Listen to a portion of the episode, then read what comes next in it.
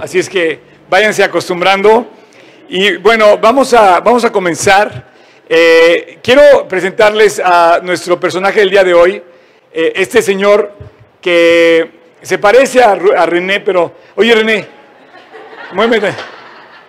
Se parece a ti, mira, nada, le falta el copete. Un poquito más o menos. Órale, gracias, champion. Gracias, eh, Erich. Miren, les voy a presentar a este personaje, Tocayo. Eh, algunos, algunos dicen, bueno, es que sacó el copete de otro, la barba de otro, pero este va a ser nuestro personaje del día de hoy para dar la plática que yo quiero compartir con ustedes. Eh, y tenía mucho entusiasmo de dar esta plática porque eh, este, este, este pequeño personaje somos tú y yo. Le, le puse un nombre, le puse un nombre a este personaje, le llamo yo. Tú le puedes llamar yo también, ¿ok? Eh, y aplica para todos nosotros porque a final de cuentas somos objeto de esta creación y Dios nos puso en este lugar para disfrutar, dice, para, nos bendijo y nos dio autoridad sobre toda planta, sobre todo animal, sobre todo lo que se mueve y dice señorear sobre la tierra, ¿no? Pero el ataque más fuerte que yo creo que tenemos como, como personas, eh, digamos, es en todo esto que tiene aproximadamente 150 años, el darwinismo.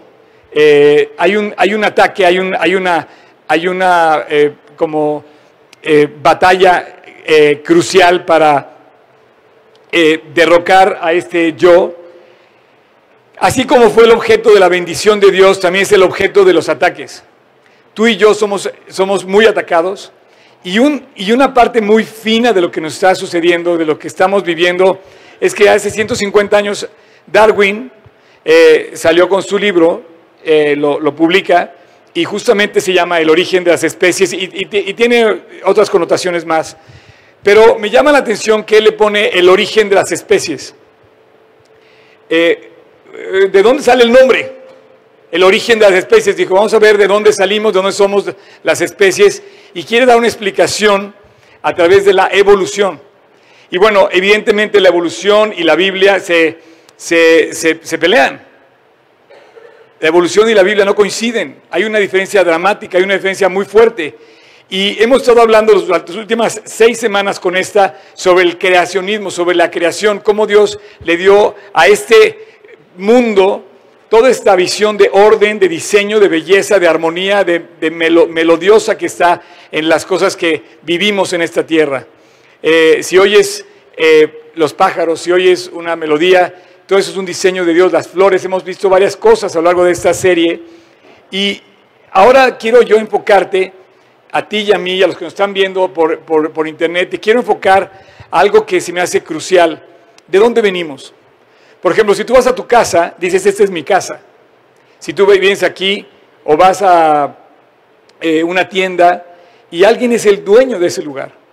Por algo existimos, por algo tenemos una, eh, eh, una identidad. El origen de tu vida tiene un origen. O sea, no somos marcianos, tenemos un origen, somos terrícolas, y si nos vamos acercando somos mexicanos, algunos hay aquí de otros países, pero te identificas de dónde eres. Después te vas identificando un poco más cuando ves tu familia, tienes un nombre que te dio tu papá, tu mamá, y después te vas identificando más inclusive con un nombre propio, y después te vas identificando este, con cómo te vistes, qué haces, qué te gusta, eh, corres, saltas, brincas, eh, eres matemático, eres teólogo, no sé, vas viendo la identidad de tu vida. Pero todo eso te lleva a un lugar donde pertenecemos, de donde somos, de donde surgimos. Y esto también lo podemos ver desde eh, la ropa que vestimos o desde nuestro Facebook. O sea, tú, no, sé si te das cuenta, pero pretendemos mostrar lo que somos en Facebook o lo que queremos ser. Una de dos, o es lo que queremos ser o es lo que somos realmente, pero hay un, hay un, hay un enfoque muy especial hacia nuestras personas. Yo quisiera que esto lo entendiéramos. ¿Hay un dueño del mundo? Sí. El origen de las especies dice no. Somos fruto de la casualidad y de que una molécula, partícula, célula, que de repente jugó, se encontró con otra y fueron hábiles para sobrevivir sobre alguien más débil y de repente superó su condición y fue evolucionando la, humanidad, los géneros, a ser mejores. Y entonces, si eso es así, que no es, pero si es así, entonces pasaría algo muy, muy, muy fuerte en el corazón de las personas. No tendríamos alguien a quien pertenecer. Si tú no perteneces a nadie, ya puedes hacer lo que quieras, que no importa. De ahí, por ejemplo, la tasa de suicidios es cuando la persona, por ejemplo, en Japón tienen, la, la tasa de índice más alto de suicidio. Y esto es algo muy dramático porque dices, bueno, ¿cómo es posible que no le pertenezca a yo a alguien? Que no le importe yo a alguien. Y entonces la persona ya no encuentra ninguna razón para vivir porque ¿a dónde se regresa? ¿A dónde, a dónde va a refugiarse? Necesitamos ese refugio, saber de dónde venimos, a dónde vamos y quién somos. ¿Quiénes somos realmente? Nuestro origen, nuestra identidad. Y, bueno, definitivamente estamos limitados, muy limitados. Somos eh, eh, tan limitados que no podemos crear nada, eh, no podemos, la, ley de la misma ley, la, de la ecuación de Einstein, de que todo, toda la materia la energía se transforma, no se crea. O sea, no se puede crear un kilo de oro, no se puede crear un litro de agua, aunque queramos, aunque sepamos, aunque tengamos todo el talento, el conocimiento, no podemos crear un kilo de oro nuevo. No hay manera que el hombre pueda crear. Entonces fuimos producto de un plan desde un principio, tenemos un origen. Si tú atacas ese origen, destruyes todo lo demás. Y el hecho de pertenecer a Dios, de ser producto, una creación de un creador y, que ese creador es el dueño del manual y que ese manual nos explica cómo funciona todo lo que ese creador nos dio y entonces empiezas a encontrar el orden de todas las cosas, se vuelve algo muy hermoso, como, como una máquina que, que que, le falla algo y lo llevas con su, con su por ejemplo, me, pienso en, en, el, en el teléfono, ¿no? Si algo le pasa al teléfono, pues vas con la compañía que lo hace. Si algo le pasa a tu corazón, ¿a dónde vas? Y hemos estado usando muchas cosas, pero tenemos que regresar a nuestro creador. Y toda esta serie está hablando de cómo poder regresar a nuestro creador realmente, de poder llegar al origen de nuestra vida. Pero si el origen de nuestra vida está explicado a través de una célula juguetona que se encuentra con otra y no tenemos una, alguien a quien pertenecer, entonces estamos perdidos realmente sin esperanza y sin Dios en este mundo. Pero la Biblia no habla de eso. La Biblia dice que hay un proyecto especial, claro, grande para nosotros. Y lo dice así. Eh, lo primero que este hombre tiene que reconocer es que hay un Dios. Y vamos a entender que la Biblia lo, menciona de esa forma. Entonces, el primer mandamiento, el primer eh, argumento que Dios debía para vivir, dice, busca primero el reino de Dios. Y dices, bueno, ¿ese dónde está? Este, ¿Cuál es el reino de Dios? Yo conozco a la reina de Inglaterra y está dificilísimo encontrarla. Para ir a verla está muy complicado. Necesitas un protocolo y una cita que no sé qué tan fácil podía ser pudiera ser verla, ¿no? Pero dice Dios busca a ese, a no un, no un rey terrenal, sino un rey espiritual, y nos pone en una relación directa con Dios, que de hecho lo dice Dios directamente en la Biblia cuando habla en el versículo 1 de Juan, capítulo, perdón, capítulo 1, versículo 3, que dice, todas las cosas fueron por Él hechas. Y Dios hizo todas las cosas. Y dice, nada, nada de lo que hay fue hecho sin Dios. Entonces Dios nos presenta que hay un origen y al final de cuentas la creación se vuelve en primer término, yo puedo ver a la imagen, el primer término se vuelve a Dios. Entonces el orden de todas las cosas es que tú y yo nos debemos a Dios y somos criaturas de Dios y en ese sentido tenemos una eh, identidad. Ahora, no solamente pasa eso. Dios cuando nos creó nos dio varias, instrucciones. Por ejemplo, nos creó y dijo, eh, ¿no habéis leído desde el principio, varón y hembra los creó, los hizo? Y dijo, por esto el hombre dejará a su padre, a su madre y se unirá a su mujer y sean los dos una sola carne. Y dice que creó a un hombre y creó a una mujer. Y dice, ellos se juntaron y ahí comenzó el matrimonio. El matrimonio quiere decir eso. El matrimonio quiere decir un hombre y una mujer. Eso es lo que quiere decir la palabra matrimonio. Y un poquito más adelante en eh, Tocayo, en el Salmo, cuando dice, le has hecho un poco menor a los ángeles, lo coronaste de gloria y de honra, le hiciste señorear sobre las obras de tus manos y todo lo pusiste bajo sus pies.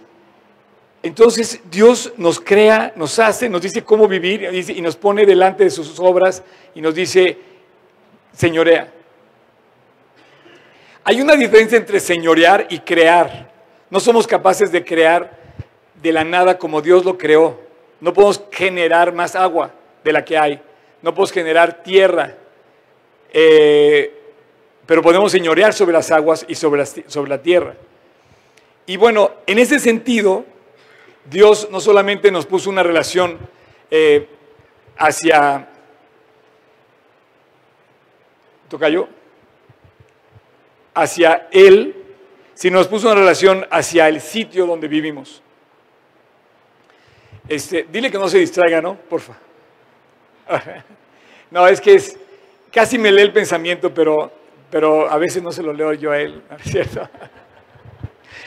No, la verdad es que es, eh, pero bueno, esto lo que quiero usar yo es que este hombre, este yo, eh, no solamente tiene un origen en Dios, sino también tenemos un origen físico. Por ejemplo, tú estás ahorita pisando el código postal 11530 de la Ciudad de México o del país. Es el código postal del país. No estamos en otro lugar. Estamos identificados en un sitio físico. Pero dentro de ese sitio físico, el hombre se divide en dos, espiritualmente hablando y físicamente hablando. Y tú te vas encontrando que hay una identidad real en donde tú estás puesto, de donde estamos existiendo, pero también tenemos una identidad espiritual sobre la cual nos debemos. El mundo, el sitio, es una referencia muy importante para nosotros. Regresar a México es como oír mariachis en, Europa o en, o en, otro lugar. Luego, luego sientes el, que late tu corazón diferente porque te refiere a un sitio. ¿Sí o no? Eh, este, extrañan los chilaquiles o los tacos cuando salen a otro país. No hay tacos como se comen aquí. Es muy difícil encontrar en el extranjero la comida mexicana o el, o el, o el, y bueno, y si vamos al extranjero vamos a, vamos a ver lo que hay en otro sitio. Pero tu casa, tu identidad está en donde tienes tus pies puestos, de donde naciste, donde es tu origen. Y entonces tenemos un origen físico y tenemos un origen espiritual al cual nos debemos. Esto es importante, de hecho, lo ves en la Biblia, todo el tiempo referido a los lugares que Dios menciona muy especial. ¿Sabes por qué hay tanto conflicto, por ejemplo, en quién es el dueño de Jerusalén? porque es una ciudad que representa un sitio físico muy importante para los judíos. Y bueno, si tú te vas, por ejemplo, a Betel, en el, en el, libro de Génesis, Betel era una referencia de un lugar, de un sitio especial donde Jacob y donde Abraham tenían una referencia donde ellos se encontraron con Dios. Físicamente somos, eh, somos, un, somos un ente físico y somos un ente espiritual. Y bueno, eh, esto nos identifica y además nos identifica de una manera muy real con ciertas personas en este mundo. Hay un grupo de personas muy particular al cual nos identificamos, que es nuestra familia. Nuestra familia tiene una referencia directa muy particular, de las cuales somos específicamente eh, identificados con nuestra familia. Tenemos el mismo nombre, tenemos el mismo apellido, en ese sentido, tenemos a los mismos padres y nos identificamos como familia. Tu hermano, tu hermana, no hay nadie más. Aunque estemos en el mismo código postal, tu hermano o tu hermana pertenecen a un grupo de individuos identificados bajo el nombre del padre y de la madre, la cual somos. Y todos venimos de un padre y todos venimos de una madre. No hay otra explicación. Entonces te das cuenta que Dios creó al hombre y le puso una estadística, perdón, una estructura que es específica para que así se desenvuelva. Y finalmente nos relacionamos con toda la gente a nuestro alrededor que está en, eh, en, nuestro, pues en nuestro sitio, ¿no? Y ahí entramos todos los demás, los amigos, los vecinos, los colegas, los compañeros de la escuela, los compañeros de trabajo, y estamos relacionados todos. Y en esto está, ahí estás tú, o como diríamos, ahí está nuestro amigo yo. Es tu amigo, ¿eh?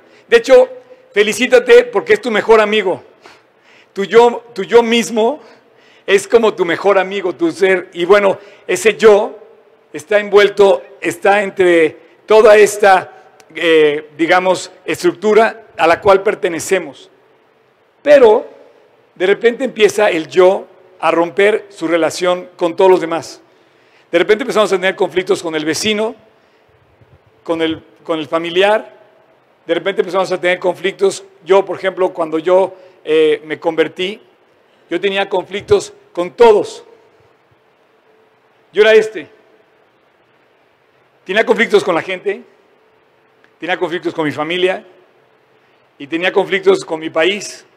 No quería, de hecho hay, si me conoces ya, ya he hecho referencia yo a esto, pero yo me fui un tiempo a vivir en Inglaterra, un año, y yo pensé que mi vida iba a cambiar en otro país. Dije, es lo que necesito, cambiar de país, salirme de todo esto que es como que ya me cansó.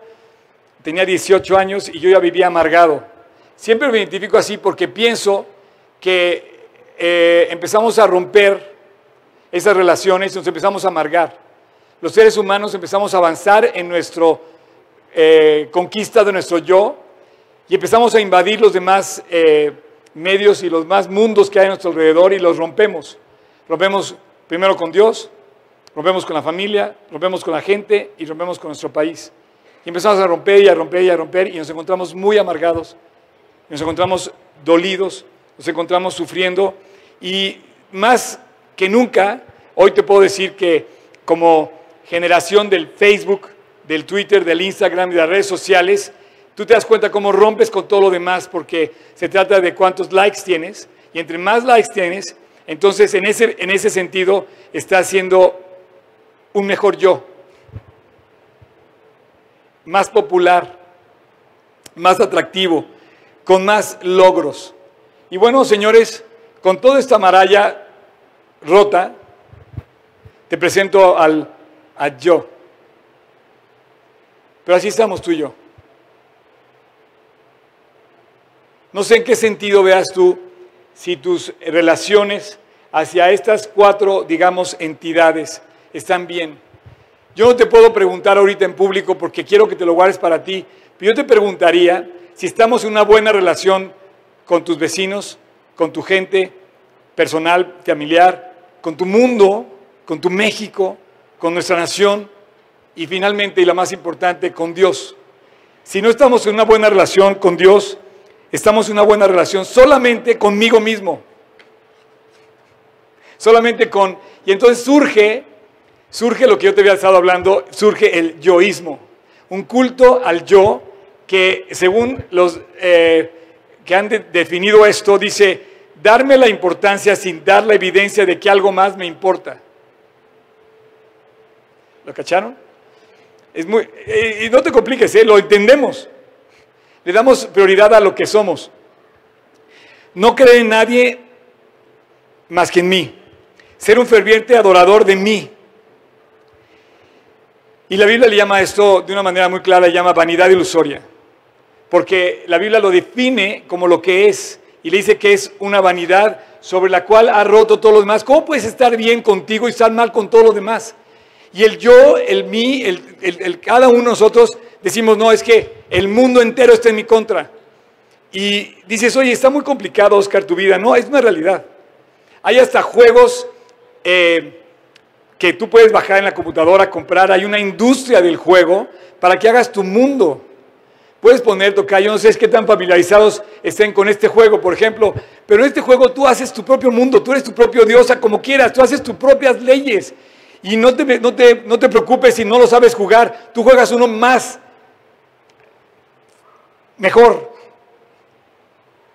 Y de repente nos damos cuenta que somos egocéntricos al máximo no poder, no nos importa la gente, vivimos para nosotros, queremos lograr lo que sea y vemos y nos ponemos en primer lugar nosotros.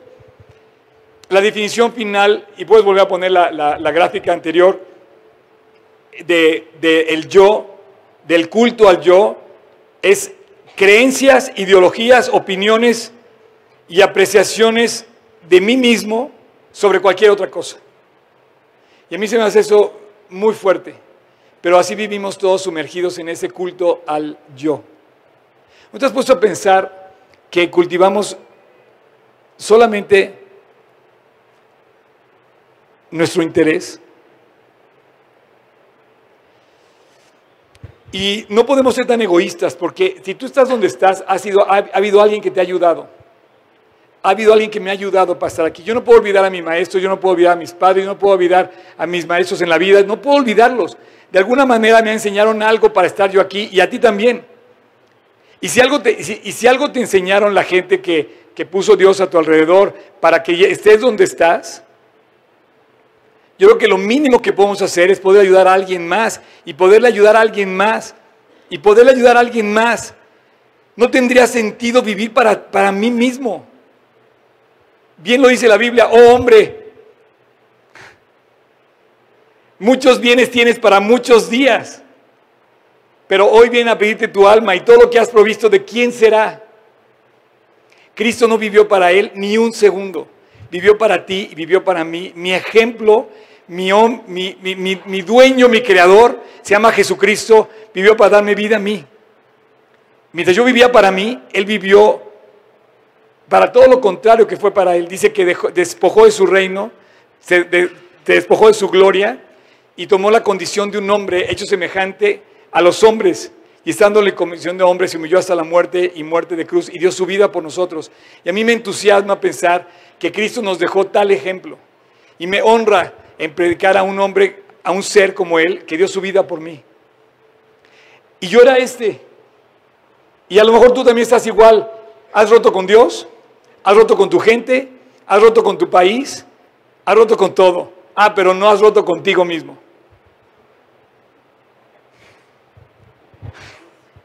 Te voy a poner una pregunta. Si la pueden anotar en sus teléfonos, anótala. Eh, esta pregunta para mí se me hace muy reveladora, en, el sentido de, de, de qué tan egoístas somos. ¿Podrías, ahí está la pregunta, ¿podrías no hablar de ti por un segundo? La pregunta es bien interesante porque casi siempre invertimos nuestro tiempo en nosotros. Y ese es el reto más grande que yo tengo, pensar en los demás. Y cuando tú piensas en los demás, tu vida se vuelve con un sentido increíble. De entrada, cuando no estén, cuando no estés, te van a extrañar. Si tú piensas en los demás, cuando tú no estés, tu hueco va a hacer falta. Alguien alguien te va a extrañar. Pero siempre estamos como muy absorbidos por el yo, tenemos un culto al yo, tenemos una idolatría a nuestra persona, a nuestro bienestar, a nuestra comodidad. Y nos volvemos hashtag, ahí están los hashtags egoísta, hashtag egocéntrico, hashtag eh, yo mismo, hashtag yoísmo. Y bueno, Vivimos en un mundo donde podemos hacer solamente lo que queremos y no nos importa nada más. Bueno, el juego, algunos le pusieron Minecraft. La Biblia le pone el nombre al juego. Cuando tú vives para ti mismo, cuando yo vivo para mí mismo, la Biblia le pone un juego que se llama antigua naturaleza. Entonces, en lugar de que se llame yo, se llame peligro. Estás viviendo para tu carne, estás viviendo para tu pecado, estoy viviendo para mi pecado, estoy viviendo para mí mismo. Y se vuelve algo que se llama, en la Biblia se llama la antigua naturaleza. ¿Cuál es la antigua naturaleza? La naturaleza de Adán. Adán no tenía esa naturaleza hasta que pecó. Y de ahí su generación, la generación que él trajo, la traemos atada a una necedad implícita en nuestra naturaleza. Entonces nuestro origen se vuelve que somos criaturas de Dios, que hemos roto con Dios, hemos roto con todo lo demás y nuestra naturaleza nos afecta de tal manera que todo lo demás está afectado. Quiero que pongas atención a lo que te voy a decir porque en esta gráfica, en este dibujo que acabamos de hacer y que gracias a nuestros talentos de nuestros gráficos este, eh, podemos expresar así, está explicada la realidad si eres creyente o eres incrédulo. Si eres un creyente, Normalmente los creyentes viven en paz con los demás, viven en paz con Dios y viven en paz consigo mismo. Si eres un creyente, tu vida está en armonía en todas esas relaciones con tu medio ambiente, con tu Dios arriba y sobre todo con tu entorno. Pero depende de una relación que tú tengas con Dios, eres creyente. Si eres incrédulo, automáticamente, y eso te lo dejo que tú lo respondas, tu criterio, tu vida, tu persona empieza a romper con toda la gente. Y hay un fruto natural de que hemos roto con Dios, con el mundo y con los demás. La primera muestra de que tú vuelves a Dios es de que empiezas a amar las cosas que Dios ama, empiezas a cambiar tu actitud hacia los demás y empiezas a cambiar tu actitud hacia las cosas de Dios. Cuando yo me convertí vivía así, pero el día que me convertí pasó algo increíble y esto quiero que pongas atención. El día que me convertí apareció Jesús. Me dio salvación y limpió mis relaciones. Y empezó a rescatar mi vida, empezó a darme amor por la gente que odiaba y empezó a quitar mi antigua naturaleza y le empezó a dar lugar a la nueva naturaleza y entró algo que se llama la vida del Espíritu en el corazón del hombre y en cada hombre que recibe la vida de Dios empieza Dios a fluir y entonces empiezas a tener cosas maravillosas que empiezan a pasar en tu vida porque todo lo demás empieza a cambiar. Es como aquel que va en el tráfico y se queja de que se le cierran en la calle. mi, pastor Juan Manuel dice que cuando él se convirtió, el tráfico de la Ciudad de México cambió. No porque haya cambiado, sino porque toda la perspectiva que veía automáticamente cambió. Yo ahora, de verdad, Dios me detiene para pelearme. Antes no me detenía nada, mi antigua naturaleza me invitaba a pelearme, a agarrarme a sombrerazos con todo el mundo y a pelearme a ver quién ganaba, ¿verdad? Y ahora mi naturaleza nueva me detiene me dice, Oscar, pon la otra mejilla. Y entonces el mundo dice, ¿qué qué? Pues eso, eso es lo que hace la naturaleza de Dios. Y entonces, ¿tenemos un origen? Sí. ¿Tenemos un plan precioso? Sí. ¿Tenemos una instrucción que, recibir, que obedecer? Sí. Y esa instrucción se llama Dios. Y dice, Colosenses, ahí les va, pongan atención. No mintáis los unos a los otros, habiéndoos despojado del viejo hombre con sus hechos. Nos despojamos del viejo hombre. Siguiente, por medio de las cuales nos ha dado Dios preciosas y grandísimas promesas para que por ellas llegases a seis participantes de la nueva naturaleza, de la naturaleza de Dios Siguiente, en Efesios, este me encanta, dice, en cuanto a la pasada manera de vivir, salte de ese viejo hombre. Deja ese viejo hombre, deja esa nueva, de esa vieja naturaleza, dice que está viciada conforme a los deseos engañosos. La siguiente dice, sabiendo esto en Romanos 6, que nuestro viejo hombre, Dios lo crucificó en la cruz. Y de repente nos encontramos con una identidad padrísima que nos dio Adán. Adán nos dio una identidad pecadora. ¿Y por qué dices padrísima, Oscar? No porque la encontramos. Tienes que agarrar esa identidad. Tienes que agarrarla, así identificarla. Tienes que agarrar... A ver, no se me duerman, por favor. No pueden dormirse aquí. Tu yo te está traicionando. Tienes que agarrar al yo y llevarlo cautivo a la obediencia a Cristo, porque si te sigues dejando llevar por Él, te va a traicionar. Mira, Génesis 5, el origen, dice, este es el libro de las generaciones de Adán. El día que Dios creó al hombre, a semejanza de Dios lo creó. Quiero aclarar esto, la palabra crear aquí es crear de la nada. La palabra crear en hebreo es vara, no lo olviden, vara, y él la usa en Génesis tres veces. Él crea de la nada tres cosas, los cielos y la tierra, los animales y el hombre. Pero en este versículo Él dice que creó de la nada al hombre, pero añade algo que no le dijo a nadie más, ni a la creación, ni a los cielos, ni a la tierra, ni a los animales, le dijo que los hizo semejantes a Él. Al hombre sí lo hizo Dios de la nada semejante a Él. Esto es algo muy importante porque nuestro origen está referido a eso. Y dice, varón y hembra, así los hizo. Y los bendijo y llamó su nombre Adán. Hay un estudio grande para entender lo que significa Adán. Y dice, fueron creados. Y vivió Adán 130 años, engendró un hijo, Set. Y fueron los días de Adán, después de que engendró a Set, 830 años, y engendró hijos e hijas. Y fueron todos los días de Adán, 930 años, y murió. Y bueno, aquí tenemos un individuo identificado, Adán, que nació creado por Dios y se ve el origen.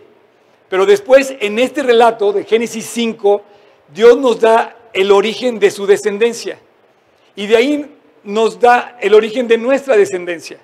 Entonces, si tú te vas para atrás, para atrás, para atrás, para atrás, para atrás, a tu como, como mi amigo Kenai, ¿no? Tu tataratío, tu tataratítio, tatara, tatara, tatara, tatara, tatara, tatara, tatara, es Adán. Y dice, cuando llegas ahí dice, hijo de Dios. Lo creó Dios. Y entonces encuentras un origen. Vive sin origen. Y vivirás perdido, infeliz, como nadie. Vive fuera de tu casa y vivirás igual, infeliz, pero vive cuando regresas a los brazos de tu padre. Hace ratito estaba viendo a uno de mis discípulos que tiene un, que tiene un niño de año y medio y vi, como de repente, papá, cárgame. Y los brazos de ese pequeño de repente se abrazan ante su papá y descansa. ¿No te dice nada eso? Hay un origen de ese niño. Él no lo entiende. Él nada más sabe que en los brazos de su papá puede descansar. Si no tuviera esa persona, no descansaría. Pero la tiene. Y si no has descansado hoy, es porque no has encontrado tu origen. Yo lo encontré a los 18 años. Encontré mi origen en los brazos de mi Padre Celestial y ese día, a partir de ese, momento, descansé. Encontré la paz. Puedes volver a poner otra vez la imagen. Y todas mis relaciones no son perfectas, pero son mucho mejor. Me acuerdo que en mi casa había muchos gritos y sombrerazos. Y poco a poco empezó a cambiar el tono, hasta que finalmente Dios fue como limpiando la casa, ¿no? Entonces, Pablo lo dice de una forma, dice, perdón Juan, más a todos los que le recibieron, a los que creen en su nombre, les dio la potestad de ser hechos hijos de Dios. Hay un momento en donde tú y yo podemos regresar a casa. Hay un momento donde tú y yo podemos encontrar nuestro origen y ese momento se llama la conversión.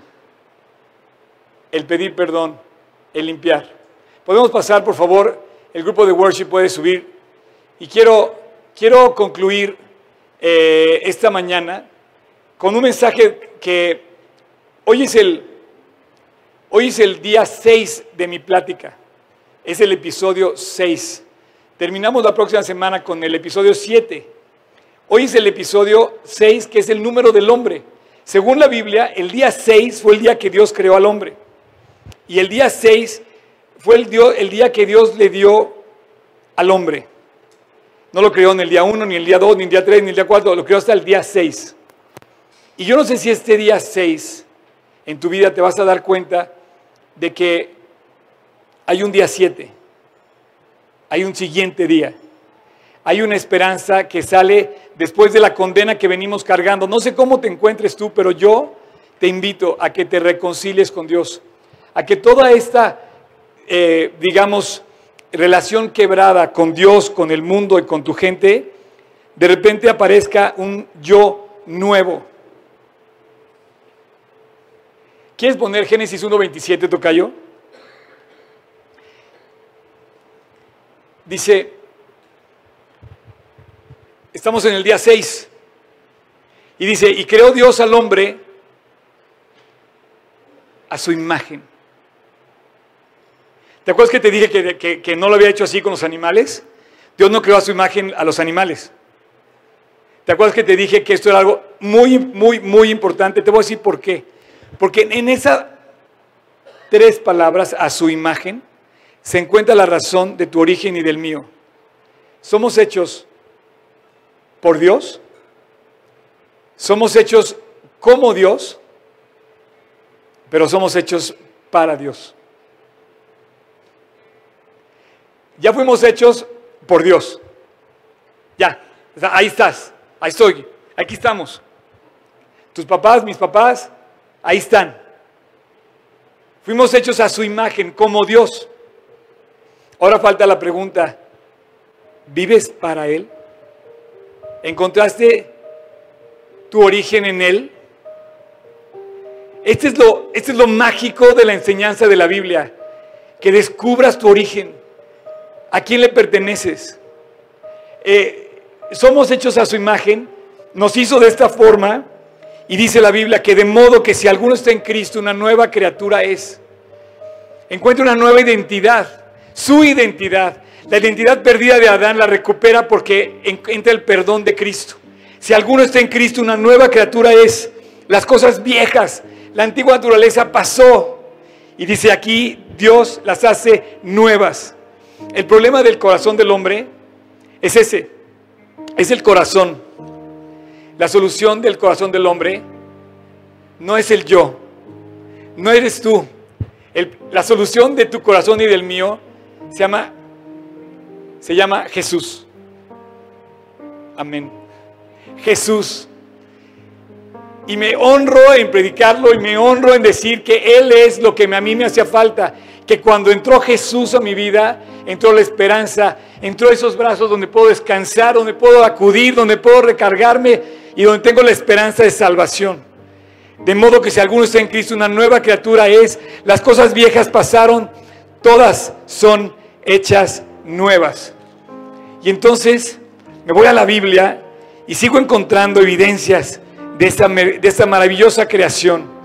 Y de repente encuentro este versículo increíble que dice, con Cristo, con Cristo, no conmigo mismo, sino con Cristo, con Cristo estoy juntamente crucificado y ya no vivo yo, se acabó el yoísmo, se acabó el míismo, el yo mismo. Dice, ya no vivo yo, sino vive Cristo en mí. Y lo que ahora vivo en la carne, lo vivo en la fe del Hijo de Dios, el cual me amó y se entregó a sí mismo por mí. Ahí está la, la lucha entre mí, entre yo y Cristo. Tiene nombre y apellido. Tú eres tu peor enemigo. Mi yo soy mi peor enemigo, aunque pensamos que era nuestro mejor amigo. Y mi mejor amigo es aquel que fue a la cruz por mí. Con Cristo. Tiene nombre y apellido, se llama Cristo.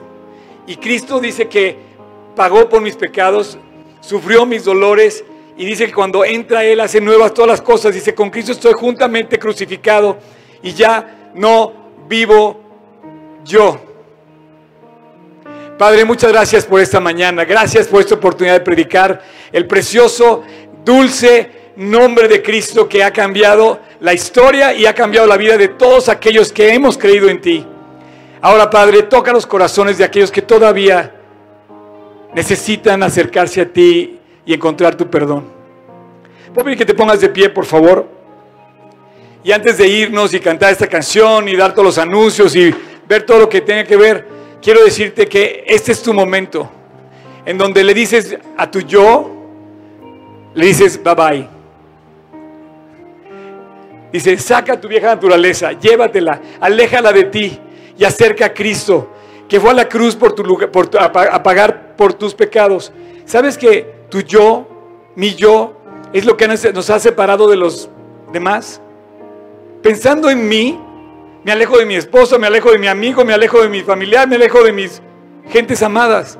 Pensando en mí, me peleo con la gente que amo. ¿No te has puesto a pensar que estás más peleado con la gente que amas que con la que no amas?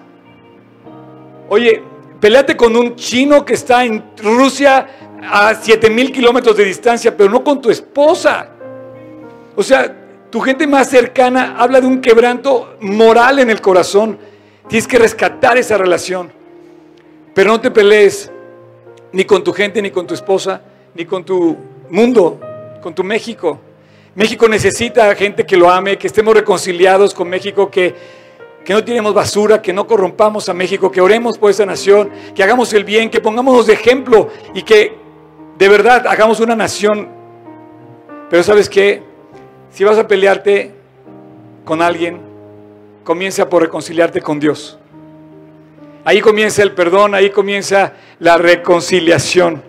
¿Estamos peleados con Dios? Sí. Le hemos dicho a Dios muchas cosas, sí. Hemos pecado contra el cielo, sí. Y es el momento de reconciliarnos. Yo te quiero invitar a que hagamos una oración en que ligas a tu yo, decir bye bye yo. Ya no quiero ser un culto a mí mismo, quiero, ser un, quiero hacer un culto a Dios, quiero, quiero rendirme a tus, a tus pies, quiero, quiero dar, darte mi vida, Dios, quiero ya no ser dueño de mi vida, quiero que tú seas mi dueño. ¿Y sabes qué vas a encontrar? Vas a encontrar tu origen, vas a encontrar tus raíces, para lo que fuiste creado. Fuiste creado por Dios, como Dios, y ya nada más te falta esta, para que vivas para Él. Quiero decirte una cosa, si eres famoso, no eres famoso, si eres grande, si eres chico, si eres flaco, rubio, moreno, como sea, vive para Cristo. No hay nada más hermoso que puedas ocupar todo lo que Dios te dio para gobernar tu tierra, tus mares, tus plantas, tus animales, tu ser, para anunciar el nombre de Cristo.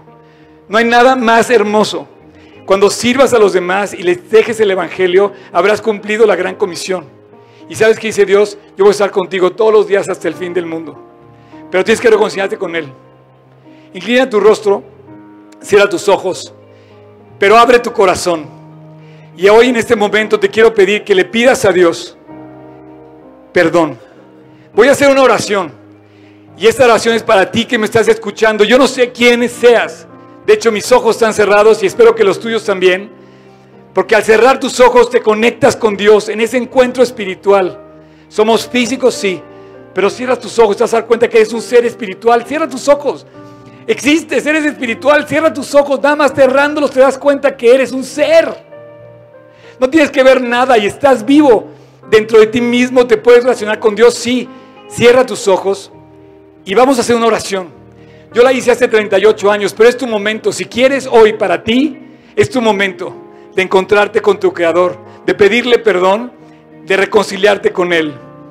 Y ora conmigo en silencio, con toda libertad si tú quieres, y dile, Señor Jesús, aquí estoy. Quiero ser tuyo, quiero darte las llaves de mi vida otra vez. Quiero que estés en mi corazón, te abro las puertas de mi corazón. Quiero que entres. Quiero pedirte que me limpies. Y muy especialmente Jesús, y solo tú lo puedes hacer, perdóname. Perdóname de mí mismo de yo mismo, de mi maldad. No son culpables los demás, yo soy el culpable. Perdóname Jesús, límpiame y cámbiame. Pon tu nueva naturaleza en mi vida. Pon tu nueva vida, corazón, espíritu en mí.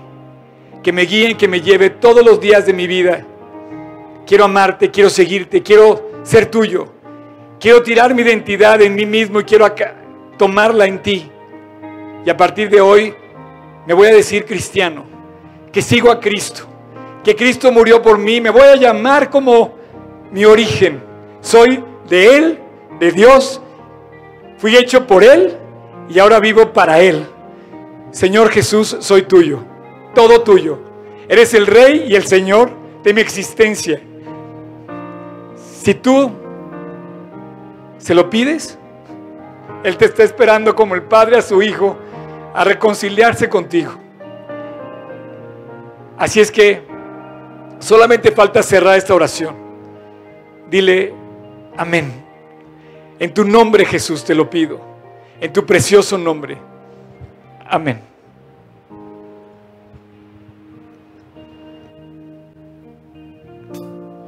Give